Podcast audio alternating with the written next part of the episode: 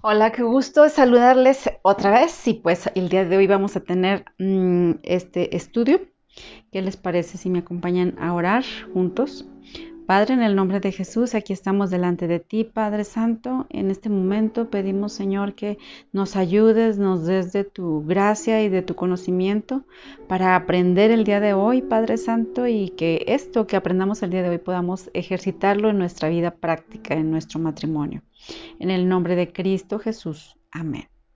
Muy bien, pues vamos a ver nuestra lección última ya de matrimonios esta lección se llama Unidos en alma y espíritu. Ya hemos visto cómo es que el matrimonio debe de estar unido, ya vimos cómo nosotros podemos eh, pues afianzar más nuestro matrimonio en lo físico, ¿verdad? Cómo darnos ese tiempo, en lo emocional también de entendernos, pero ahora vamos a ir hacia otro extremo, ¿verdad? Que es ahora sí el alma y el espíritu, como el matrimonio, que ya vemos que es de dos, cómo es que nuestra alma y nuestro espíritu dentro del matrimonio también debe de haber una unidad ahí, ¿no? Bueno, ¿cuáles son los factores para que la felicidad matrimonial sea para toda la vida? Ahorita ya decimos, no, es que los matrimonios ya no duran, ¿verdad? No, no, la llama del amor se acaba, etcétera, ¿no? Bueno, según un consejero matrimonial que es el doctor Edward Head, esta clave dice que es la intimidad total, la intimidad física, emocional, mental y espiritual. Como te decía, ya hemos visto parte de lo físico, hemos visto eh, la parte de lo emocional y pues el día de hoy vamos a ver lo mental y espiritual. Entonces, básicamente hay cuatro áreas en las cuales es importante desarrollar esta intimidad, ¿verdad? Pero vamos a ver estas dos que te decía, de alma y espíritu. Vamos a ver primero la intimidad eh, mental que viene siendo el alma. ¿Sale? Bueno, eh, esta intimidad significa eh, llegar a un acuerdo en cuanto a los asuntos importantes que determinan la dirección de su vida. Las parejas que aprenden, fíjate bien, a desarrollar esta clase de intimidad hallan un placer real en establecer metas juntos y luego lograrlas. Bueno, ¿qué es lo que abarca esta intimidad mental? Bueno, pues también tiene que ver aquí en esto de la mente una área muy importante que no hemos mencionado, que es el área de las finanzas.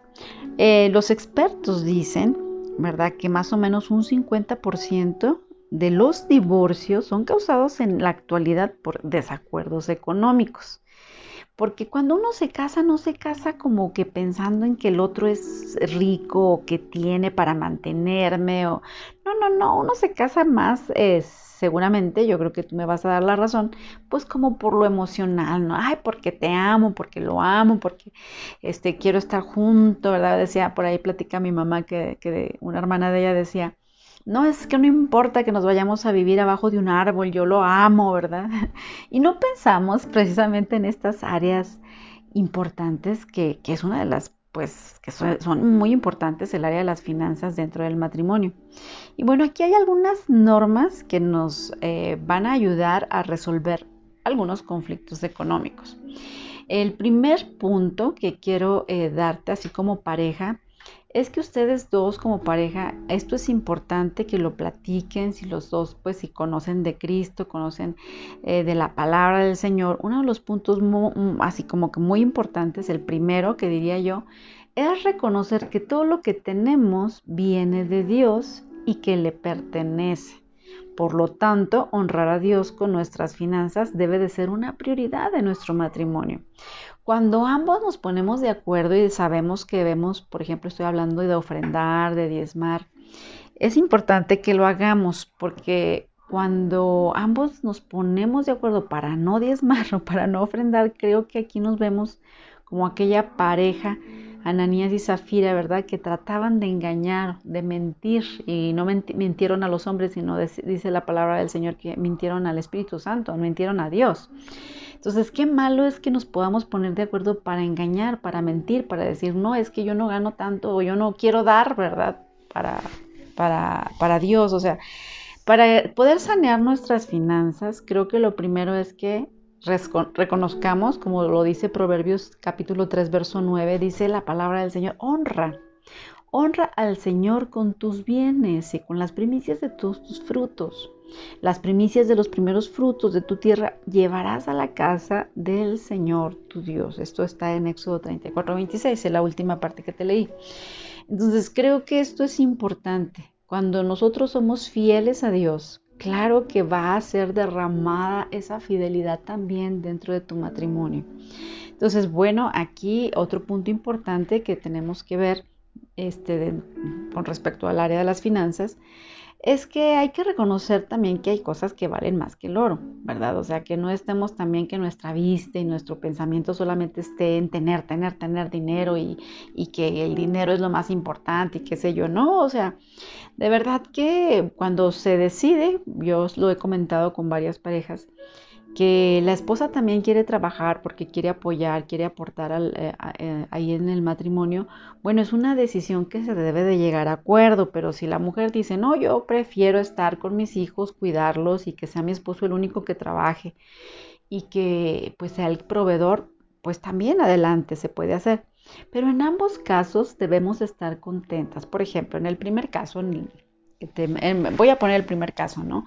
En el que la mujer decide quedarse en el hogar, eh, que decide estar cuidando de sus hijos, que es un trabajo muy importante, que es un trabajo que pareciera fácil, el trabajo de la casa, pero en realidad te lleva tiempo y más el educar a tus hijos es a mí, para mí, se me hace como una responsabilidad muy fuerte y un privilegio que tenemos o que tienen las mujeres que, pueden tener ese privilegio de estar con sus hijos y educarlos ellas. Entonces, ¿qué hacer? Bueno, el esposo va a llegar y de te va a, van a llegar a un acuerdo de pues que te va a dar cierta cantidad de dinero para que tú lo administres, lo administres y puedas este eh, pues hacer la comida y qué sé yo, todos estos gastos, ¿no? De que hay de casa. Yo lo que le recomiendo siempre, mujeres, es que si tú estás en esta posición, tú debes agradecer lo que tu esposo te está dando. O sea, tu esposo te está dando por mucho o poco que sea. Nosotros tenemos esa bendición de Dios de ser buenas administradoras y poder organizarnos y de lo poquito hacer mucho. ¿Verdad? Y claro que somos creativas y ahí ahorita vamos a hablar un poquito más de la creatividad y todo eso, pero ¿qué es lo que debes hacer tú? Darle gracias a tu esposo, agradecerle, bendecirlo por lo que te da, este, bendecir ese fruto, ¿verdad? Que tu esposo está eh, dándote con un corazón dispuesto no renegar y no enojarte, molestarte que porque no te alcanza, que porque esto y lo otro. O sea, si no estás satisfecha con lo que tu marido te da, bueno, pues entonces hay que pensar creativamente qué es lo que puedes hacer para generar ingresos. ¿Sale? Pero lo que sí es que estemos agradecidos. Y bueno, el punto dos, si tú decides desde un principio, en comunicación con tu esposo, en convenio con tu esposo de que tú vas a seguir trabajando o vas a querer trabajar, este, seguir en tu carrera y todo esto, porque también quieres ser este, pues esa persona que va a proveer también el hogar, bueno, pues entonces aquí tienes que tener un equilibrio, debes de pensar que ahora sí ambos, como les he comentado, pues están proveyendo para la casa, están, este, ya ambos pues tienen que repartirse las actividades del hogar, o sea, eh, todo lo que conlleva, ¿no? Es que educación de hijos, cuidado de los hijos, protección, este, quién los va a ayudar en tareas, todo eso se tiene que hablar cuando los dos trabajan y no vale la pena que estemos molestas, o sea, de verdad, o que este, nos peleemos con nuestro marido porque llegamos tarde, o sea, tenemos que prever todas esas cosas y ser, estar felices y ahora sí ambos, como te decía, pues poder darle a Dios lo que, lo que es de Él, ¿verdad? Y siempre eh, un consejo que les doy a las mujeres es siempre dejar que tu esposo sea el proveedor, siempre dejar que él, él se sienta que es el que está ahí en la manutención, ¿verdad? A lo mejor tú puedes eh, pagar algunos gastos, qué sé yo, pero siempre darle lugar a él de que él es el que está proveyendo y no reclamar, mujeres. O sea, si tú decidiste ya este, trabajar y proveer también financieramente, pues necesitas de verdad, pues asumir ¿no? la responsabilidad que esto conlleva y vivir de manera pues feliz, ¿no? felices y no estar reprochándose ni que él te reproche porque estás trabajando. O sea, eso debe de haber, debió haberse hablado y debe de haber un acuerdo. Pero hay que reconocer, como te decía este punto 2, que hay cosas que valen más que el oro. O sea, no ser ambiciosas, ¿verdad? De que trabajamos tanto, tanto, tanto, tanto y, y queremos tener y tener y tener. Creo que mm, ahí ya no, ¿verdad? Tenemos que proveer eh, y tener equilibrio. Esto yo siempre les he dicho. En Proverbios capítulo 15, verso 16 y 17 nos dice, mejor es lo poco con el temor de Dios que el gran tesoro donde hay tribulación. Mejor es la comida que legumbres donde hay amor que de buey engordado donde hay odio. O sea, ¿qué, ¿qué, quiere decir este versículo? Bueno, pues que es mejor, no le hace que comamos no tan ricamente ni tan acá, este, con muchos lujos, donde haya amor, que donde haya una comida súper rica y todo, pero pues con odio, con rencor, ¿no? Entonces aquí, ¿qué es lo que nos está diciendo que vale más que el oro? Pues el amor, que el amor vale más que el dinero, que la convivencia, el darnos uno al otro, o sea, es más valioso que el dinero. Y nos dice Mateo 6, 19, 20, no te hagas tesoros en la tierra, donde hay polilla y orín y corrompe todo lo que haces, ¿verdad? Y donde los ladrones te vienen y hurtan, sino que haz tesoros en el cielo, donde no hay ese polín y esa, esta orina, ¿verdad? y la orina corrompe. Bueno, este es un consejo. Eh, a veces eh, el hombre, bueno, sí se provoca fuertes conflictos porque es un adicto al trabajo, por ejemplo quien pasa largas horas en un negocio y no tiene tiempo para estar con su familia. Pero en otros casos también te digo, es la mujer la que lo empuja demasiado para que su esposo gane más y provoca grandes problemas. Entonces, eh, si vemos bien en esto, al último la raíz en ambos casos pues es la avaricia o el amor al dinero. Entonces, ¿qué nos insta en la palabra? Pues que no amemos al dinero, que no seamos avaros. O sea, que tengamos un equilibrio, mujeres. Siempre debemos dar prioridad a nuestra familia, tener pasar tiempo con los hijos, a pasar tiempo con el esposo, con la esposa. No te desajustes, no te desequilibres, porque si nosotros le damos más importancia a algo, por eso el día de hoy te invito a que hagas un examen, ¿verdad? Tu matrimonio, ¿qué, ¿a qué le están más importancia. ¿Cuántas horas más pasan haciendo qué en su familia? O sea, véanlo y hay que equilibrar. ¿Sale? El punto número tres es tener un presupuesto para, eh, te digo, sanear nuestras finanzas dentro del matrimonio. Esto es muy importante. Y vivir, pues obviamente, dentro de las posibilidades que tengamos, evitando endeudarnos. Eh, dice la palabra del Señor en Romanos 13:8, no debas a nadie nada, sino ámense unos a otros. Entonces, una buena planeación financiera va a evitar gastos impulsivos. Mira, es bien fácil, bien facilito hacer una planeación financiera y esto se lo recomiendo para aquellos principiantes, para incluso para matrimonios y personas individuales, ¿no?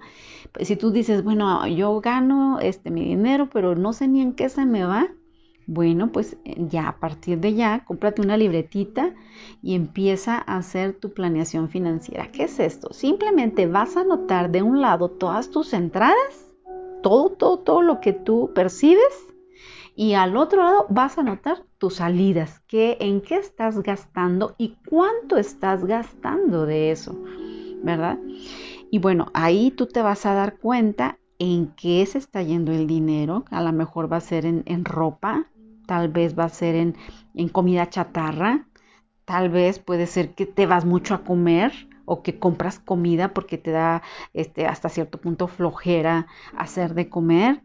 Entonces tú ve dónde se te está yendo el dinero y empieza a aplicarte, ¿verdad? Ahora sí, ya después de conocer en dónde se te está yendo el dinero, empieza a, hacerte retos y objetivos de, ¿sabes qué? No voy a gastar tanto en esta área porque sí me está, me está desequilibrando, ¿sí?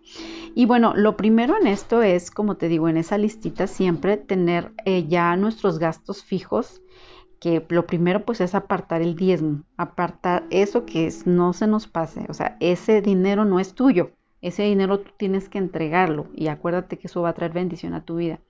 Y bueno, ahora sí, gastos fijos, que son pues la renta, si estás pagando la casa, si estás pagando gas, agua, luz, todo eso, ya son gastos que no los vas a cambiar, el teléfono, la gasolina. O sea, ya son gastos que tienes ahí y que tienes que tener establecidos. Ah, pues que gasto dos mil pesos a la quincena. Bueno, pues esos dos mil pesos ya no los tocas.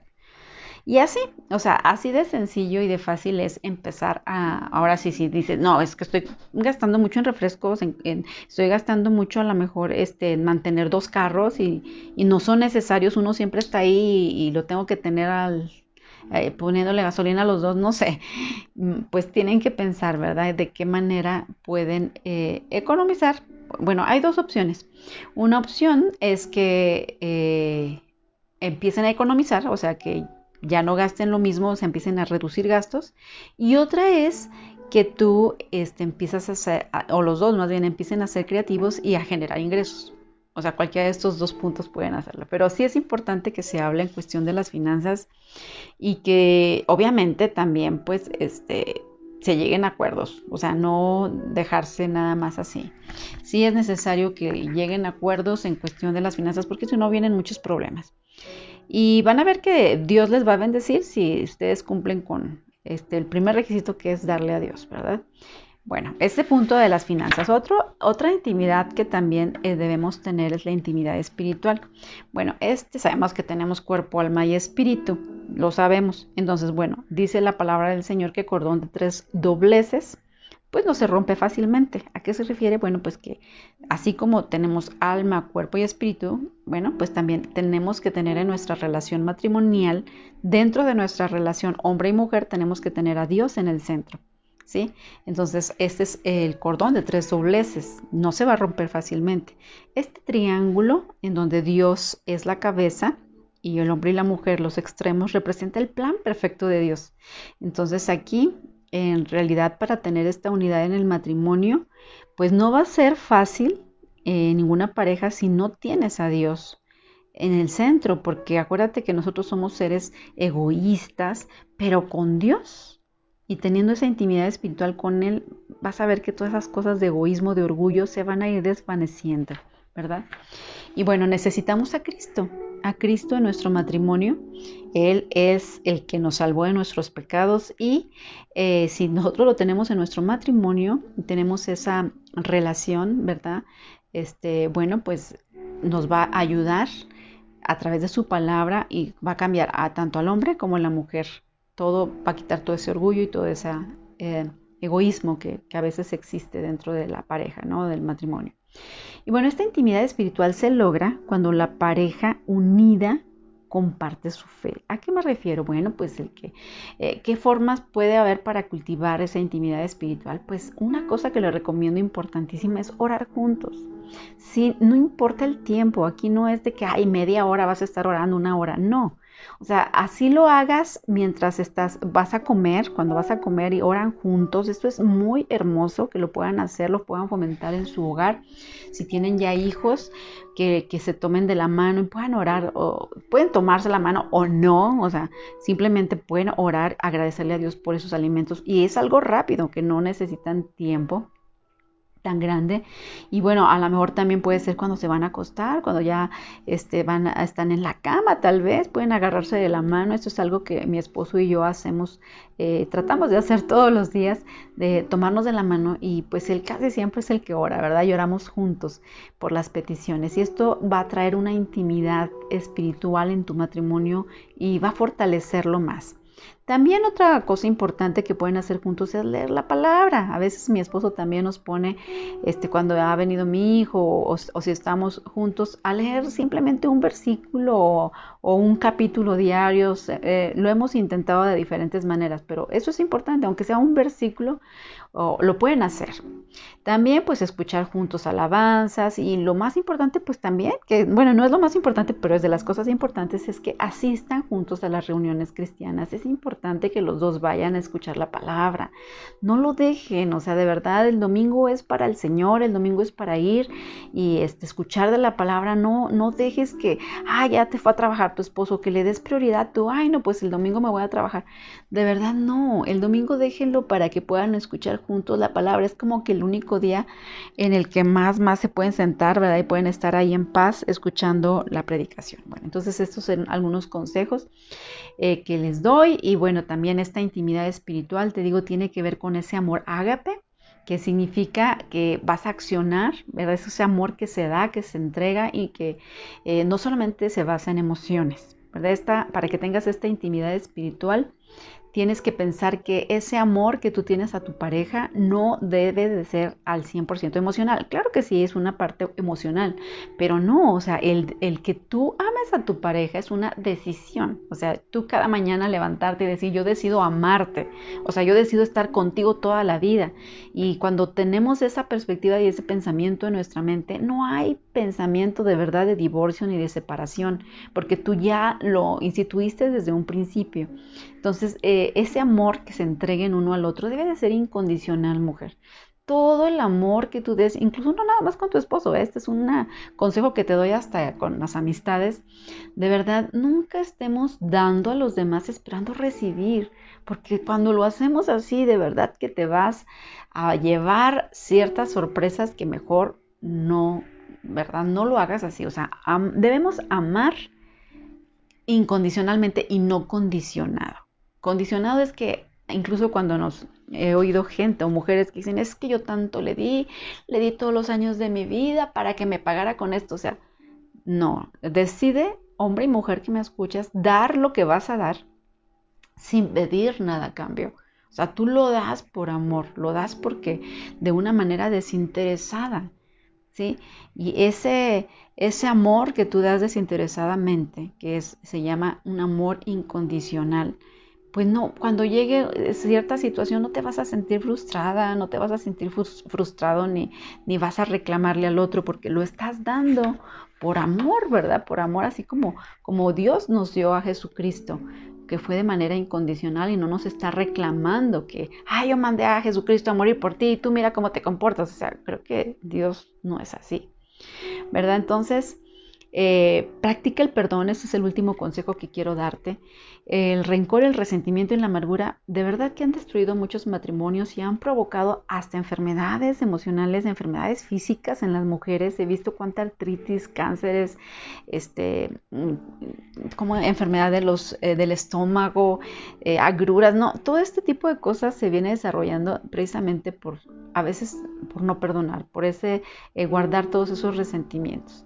Entonces, mitos que se tienen en cuanto a perdonar no quiere decir que seas débil, el que tú perdones tampoco implica que la otra persona tenía la razón, ni tampoco es que una, unas personas pueden perdonar y otras no. No, esos son simplemente mitos. En realidad Dios nos manda a perdonar. Dice la palabra del Señor y perdonándonos, ¿verdad? Dice el Padre nuestro, acuérdate que dice perdona nuestras ofensas así como también nosotros perdonamos a los que nos ofenden.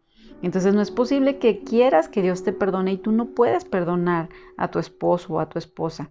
Entonces el perdonar no es una emoción, sino que es una decisión. Tú decides perdonar, seguir adelante y eso que pasó Simplemente, obviamente, se habla, se trata, se llega a acuerdos, pero ya pasó y lo, eh, lo dejas en un capítulo atrás. O sea, no lo vas a traer a colación todos los días, ¿no? Esto se hace solamente pues con la ayuda, el apoyo de Dios, con, la cobertura de nuestro Dios. Entonces, eh, los que dicen que no pueden perdonar, pues en realidad más bien no quieren. En cada matrimonio, acuérdate, van a venir heridas, ofensas, eh, y, usted es el, o tú eres la que vas a decidir, o, si es un hombre que me está escuchando, vas a, tú eres el que decides si vas a vivir lleno de rencor, aferrado a que tú tienes la razón y llegarás a ser viejito, viejita, una viejita amargada. O tú que me escuchas puedes acercarte a Dios y permitir que su amor y su capacidad de perdonar fluya a través de ti. Entonces el perdonar, acuérdate, no cambia el pasado, pero sí cambia el presente y el futuro. Te va a cambiar a ti. Entonces vamos a terminar con una oración. Padre Santo, de verdad te damos muchas gracias porque tú nos has perdonado, porque has perdonado todos nuestros pecados por la sangre de Jesús. Gracias porque hemos recibido tu perdón y ahora mismo nosotros decidimos perdonar a nuestra pareja. Si este es el caso, Señor, todas las veces que nos haya ofendido. En esta hora decidimos perdonar en el nombre de Jesús, Señor, y pedimos que tu mano sea eh, la que intervenga en nuestro matrimonio y sea la, pues esa, ese, tu Espíritu Santo el que siempre esté ahí, fortaleciéndonos y ayudándonos para que nuestro matrimonio se enriquezca y no se destruya. En el nombre de Cristo Jesús. Amén. Muy bien, espero, de verdad que voy súper rapidísimo, son temas más amplios, quisiera ah, ahondar un poquito más en ellos, pero bueno, este, pues hasta aquí eh, será el estudio de hoy y pues nos vemos a la próxima. Dios te bendiga.